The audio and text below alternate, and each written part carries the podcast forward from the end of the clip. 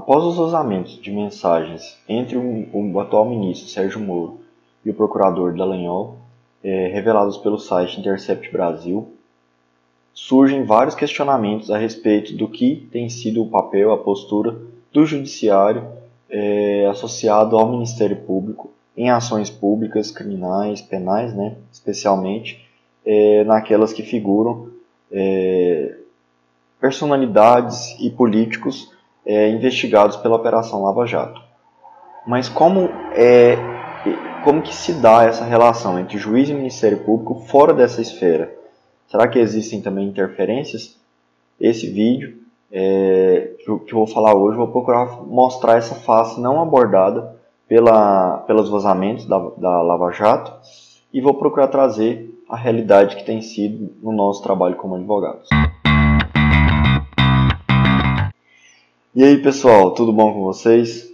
É, nesse vídeo, como eu já falei na introdução, as mensagens que foram reveladas pelo Intercept Brasil, é, que estão hoje né, sendo talvez um dos maiores assuntos da mídia, que retrata é, supostas mensagens que foram trocadas entre o ministro Sérgio Moro e o procurador é, Dallagnol durante o julgamento, especificamente do caso do, do ex-presidente Lula, e trazem e trazem é, uma série de questionamentos é, para nós, tanto do, da área do direito, quanto também qualquer pessoa que está é, procurando estar antenada né, nesses assuntos.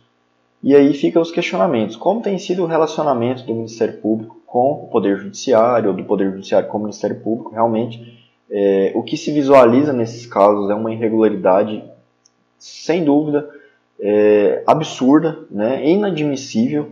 E aí o que acontece em casos como esse?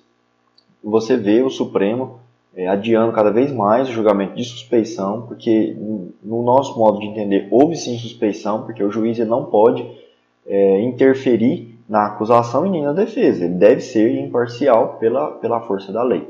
Então nesse caso, essas mensagens elas só tiveram tanta repercussão porque é, revela um, um, juiz, que atualmente é o ministro da Justiça, é, sendo imparcial, dando orientações é, ao Ministério Público, que atua na linha de acusação, é, dando orientações de como essas, como essas acusações poderiam ser melhor conduzidas, como essas acusações poderiam ser melhor posicionadas, ou como utilizar a mídia, como utilizar os próprios vazamentos das delações premiadas para é, favorecer aquilo que eles gostariam de alcançar, é, que é realmente a condenação do ex-presidente Lula e o massacre né, de parte da esquerda brasileira. Parte dessa esquerda acaba criando, é, acaba sendo totalmente massacrada por esse movimento, por essa manobra, que não de jurídica não tem nada. Na verdade, ela é uma manobra política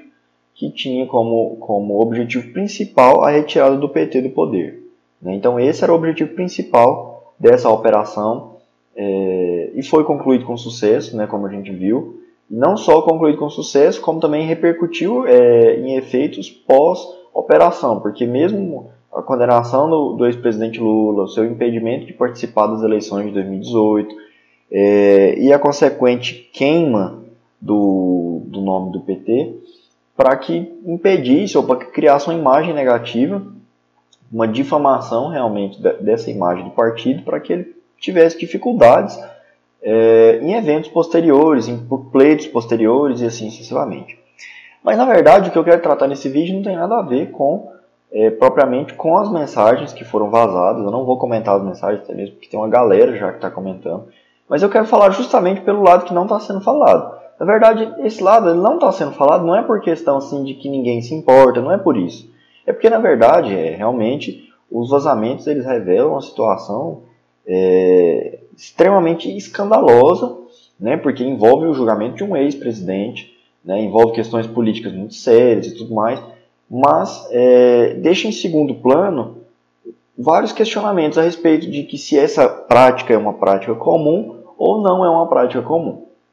Antes de eu começar a falar, vou abrir um parêntese e vou dizer, é, já de antemão, eu falo que sim, essa é uma prática comum entre juízes e, procuradores, ou juízes e promotores, ou seja, entre o judiciário e o Ministério Público. Então, essa é uma prática comum, né? mas o fato de eu afirmar isso não significa que eu estou apoiando isso ou que eu estou dizendo que isso é certo ou que isso é aceitável. Na verdade, eu não estou. Só quero trazer aqui é, essa questão de abordar para vocês e mostrar para vocês que é, isso, na verdade, é, um, é um, uma doença que tem infectado é, o Judiciário brasileiro e o Ministério Público brasileiro, é, constituindo aí o que muitos juristas chamam, né, da linha crítica, chamam de um quarto poder. O Ministério Público como sendo um quarto poder. Mas, na verdade, é, como já, várias pessoas têm comentado, eu até vi um post sobre isso, que na verdade são três poderes, mas na existência desse quarto, tudo bem, quatro poderes, mas que é, na verdade eles são um só.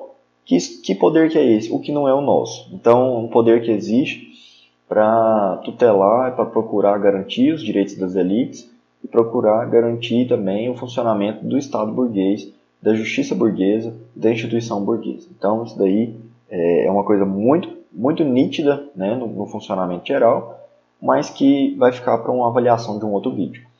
Bom, fechando esse parênteses agora e partindo para análise, gostaria de contar para vocês é um caso que eu vi, esse caso eu testemunhei, então por isso eu estou falando de uma coisa que eu vivi. É, foi um caso que, para quem não sabe, eu sou advogado também, é, e na minha atuação como advogado, eu às vezes atuo na área é, criminal também, defendendo é, algumas mulheres em situação de violência doméstica e tudo mais. E em um desses casos, é, eu entrei como assistente de acusação. É um papel que não é tão comum assim para o advogado, porque a se entende que o Ministério Público faz um, é, um bom acompanhamento. Mas como eu sou membro da Comissão de Direitos Humanos da OAB, é, aqui da minha cidade, a, a comissão me designou para fazer esse acompanhamento, porque foi um caso que teve muita repercussão aqui na cidade, é, foi um caso que causou um mal-estar social muito grande por conta das consequências que gerou para a mulher que foi vítima dessa agressão. É, então, é, a OAB, por meio da, da Comissão de Direitos Humanos, me nomeou para que eu pudesse estar atuando, claro, com a aceitação do Ministério Público, claro, com a aceitação do juiz, com a aceitação da família também, é, como assistente de acusação. E aí nós tivemos a audiência de instrução e julgamento, que é a audiência onde ocorre, né, no crime, onde ocorre é, o depoimento da vítima, o depoimento de testemunhas e, se possível, a, é, o interrogatório do réu. E aí o juiz abre, abre vista para as partes fazerem as manifestações finais por meio escrito ou por meio falado, né? Pode ser lá na hora. Nesse caso em específico foi por meio escrito, né? Tá com prazo inclusive para eu fazer essa manifestação. Mas o que acontece aqui? É, a audiência de instrução ela ocorreu e logo no final da audiência tem uma parte no finalzinho da audiência que o juiz abre para as partes se manifestarem a respeito de é, eventuais provas que essas partes desejam produzir agora, já nessa fase final do processo. Né? Então, esse é o momento para a gente requerer diligências. Por exemplo, ah, eu quero requerer é, que, que houve mais um fulano, né? eu quero requerer que pega um, um arquivo de uma câmera de segurança. Então, assim, esse tipo de coisa. Ah, eu quero ouvir é, o gerente do banco que testemunhou a agressão, enfim. É um momento que você tem para requerer diligências que você julga que são necessárias. Bom, é, nesse momento em especial, depois de con concluída a audiência já, por algum motivo, é, o advogado de defesa ele teve que se ausentar da sala. E nesse momento que ele teve que se ausentar da sala, é, ficamos é, o juiz, a promotora e eu dentro da sala, só nós três. Então, mais uma vez relembrando, eu estava figurando como assistente de acusação. Né? Então, eu estava ali como um auxiliar da promotora, né? vamos dizer assim. E aí, como ficamos nós três na sala, é, a promotora virou para o juiz e falou assim: é, Eu estou pensando em pedir é, por ofício é, que o senhor determine que o local próximo né, à residência lá do, do, do ocorrido forneça para nós é, as câmeras do circuito de segurança para comprovar uma situação tal assim assim. Gostaria de requerer isso. Aí o juiz virou para ela e falou assim: Mas a senhora acha necessário esse tipo de requerimento? Porque, inclusive, pode até mesmo auxiliar o acusado. E aí, nessa hora que ele falou isso, eu fiquei: Mas espera aí, a gente não está aqui buscando a verdade. E eu fiquei com vontade de ser o, o advogado de defesa do cara para eu pedir é, esse negócio sabendo dessa informação, sabendo que o juiz pensa assim, né? Na verdade, a promotora gostaria de ver, é, confirmar algumas questões do, do depoimento que ficaram é, dúbias, né? Que ficaram é, um pouco meio contraditórias. Ela gostaria só de ver o, o, a, as câmeras para ver se aquilo realmente tinha acontecido daquela forma ou de outra forma diferente.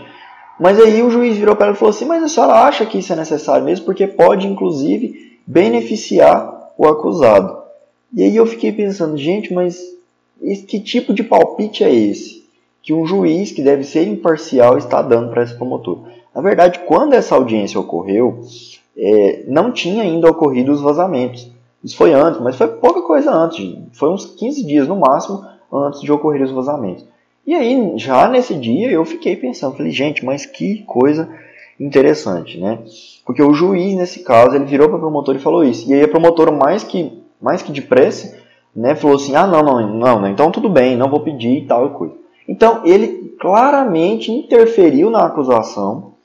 Acusação é essa que iria, promo é, iria promover é, iria promover não, né? Iria trazer ao processo uma prova que seria talvez fundamental à defesa do, do acusado, mas que não foi trazida ao processo e também não era de conhecimento do advogado de defesa essa informação, e talvez ele por várias questões não havia pensado por esse lado que essa, que essa prova é, poderia beneficiar o seu, o seu réu, né, o seu cliente, na verdade. É, e aí, por conta disso, ele também não pediu. Tanto que quando ele regressou na sala, ele também ficou de boa, falou: não, tranquilo e tal, não tem mais nenhuma prova para requerer. Eu peço só vista do processo, vou fazer minha manifestação de defesa e tal.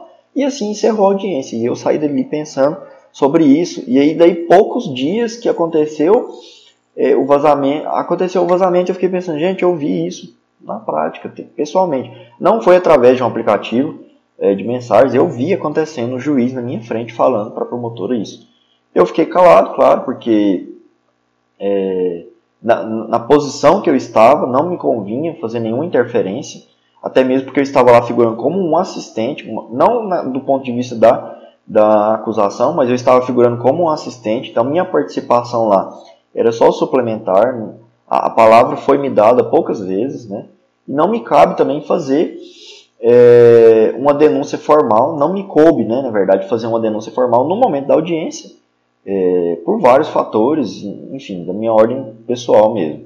Mas o que acontece é que eu fiquei pensando, e aí um das que, uma das questões que me, de certa forma, me intimidou de fazer uma denúncia formal e tudo mais a respeito disso, é porque, infelizmente, essa é uma prática muito comum entre juízes e promotores. Não vou dizer que todos os juízes e todos os promotores fazem isso. Não vou dizer isso porque, óbvio que é, vou cair no pecado da generalização.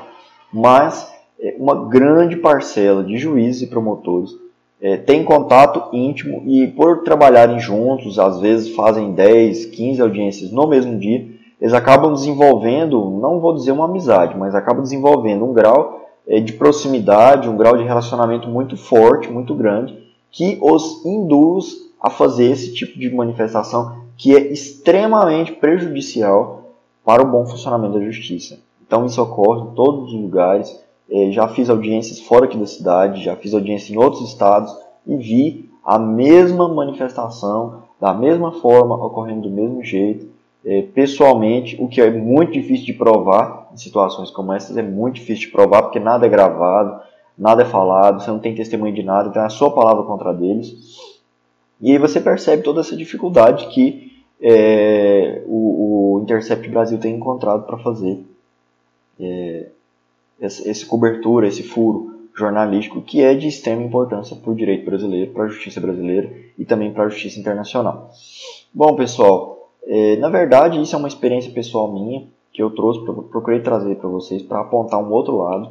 É, vou fazer um vídeo melhor dizendo questões é, de relação entre a justiça que é uma justiça, na minha visão, justiça burguesa, que serve um Estado burguês, que serve uma instituição burguesa, é, e que acaba trabalhando é, de maneira a aumentar ou a maximizar ou a tornar definitiva e totalitária a dominação contra o proletário, contra o proletário, contra o pobre, contra o marginalizado.